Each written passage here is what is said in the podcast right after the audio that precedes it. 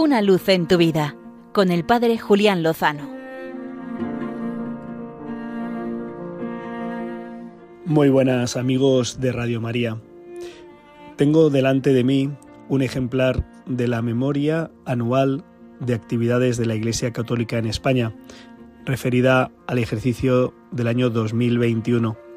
Se presentaba esta semana y contiene datos verdaderamente reveladores desde el número de personas que forman la Iglesia Católica en España, eh, con sus más de 16.000 sacerdotes, más de 1.000 seminaristas, más de 35.000 religiosos y religiosas, cerca de 90.000 catequistas, 539 diáconos permanentes, más de 36.000 profesores de religión, 8.326 monjas y monjes de clausura, sobre todo monjas, y más de 10.300 misioneros.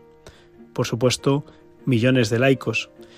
Son aproximadamente 8 millones y medio los que asisten habitualmente a la práctica eucarística. Pero los datos no se quedan ahí. Nos hablan de cuántas actividades se llevan a cabo en la Iglesia española a lo largo y ancho de la geografía.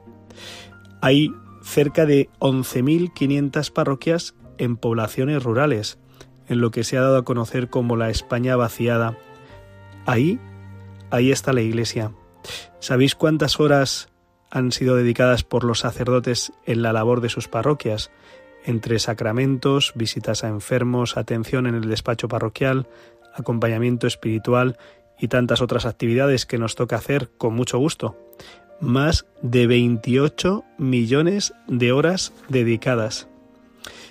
Luego pasa a hablar también de la actividad educativa, de la actividad asistencial, de cómo se están presentes en las, en las diócesis extranjeras donde están los misioneros, los centros educativos, con el ahorro que esto conlleva para el Estado español.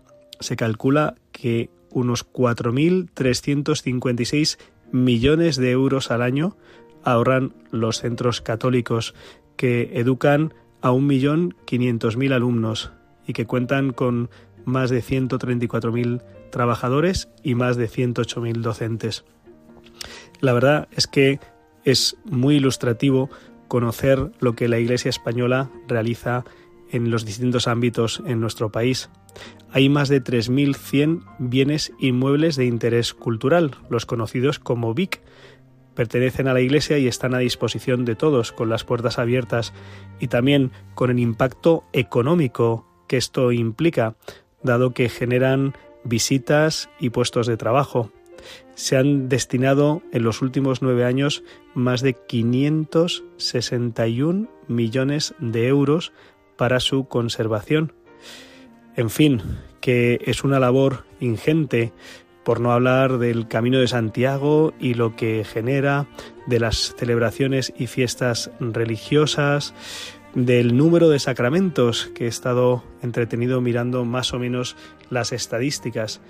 En fin, le recomiendo a todos los oyentes de Radio María que puedan buscar esta memoria de actividades de la Iglesia Católica en España para que sepan cuánto se hace en el cuerpo de Cristo, en la esposa de Cristo que es la Iglesia, por el bien de los hermanos desde el punto de vista asistencial, litúrgico, educativo, etcétera, etcétera.